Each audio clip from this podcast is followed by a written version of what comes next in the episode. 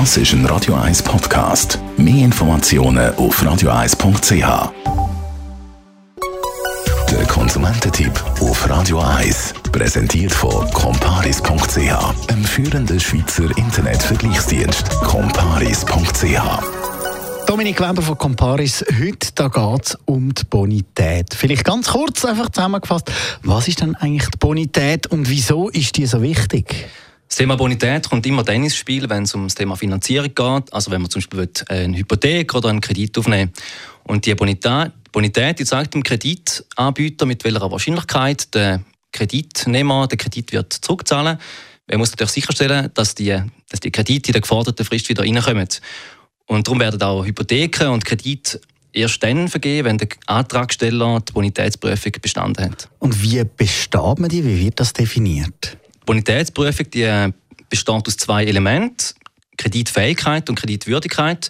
Bei der Kreditfähigkeit geht es ähm, vor allem um die persönliche Einkommens- und Ausgabensituation. Das heißt, kann ich mir einen Kredit von zum Beispiel 20.000 Franken überhaupt leisten oder besteht eine Überschuldungsgefahr? Bei der Kreditwürdigkeit geht es mehr um das Thema Zahlungsmoral. Also das heißt, werden die Rechnungen pünktlich gezahlt, liegen Betreibungen vor. Zusätzlich werden auch Kriterien wie Alter, Nationalität oder auch Häufigkeit von Wohnorts- oder Arbeitsplatzwechseln angeschaut. Das heißt, mit einer guten Bonität komme ich den Kredit nachher über und mit einer schlechten nicht?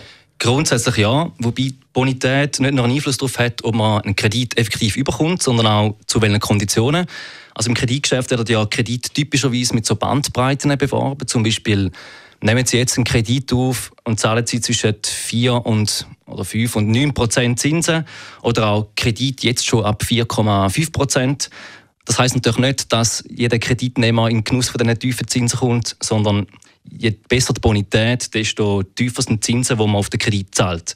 Das gilt nicht nur für Konsumkredit, sondern auch für Hypotheken, wo ja im Grundsatz auch nicht anders sind als ein Kredit. Danke vielmals. Dominik Weber von Comparis. Mehr Konsumententipps finden Sie jederzeit unter radio1.ch.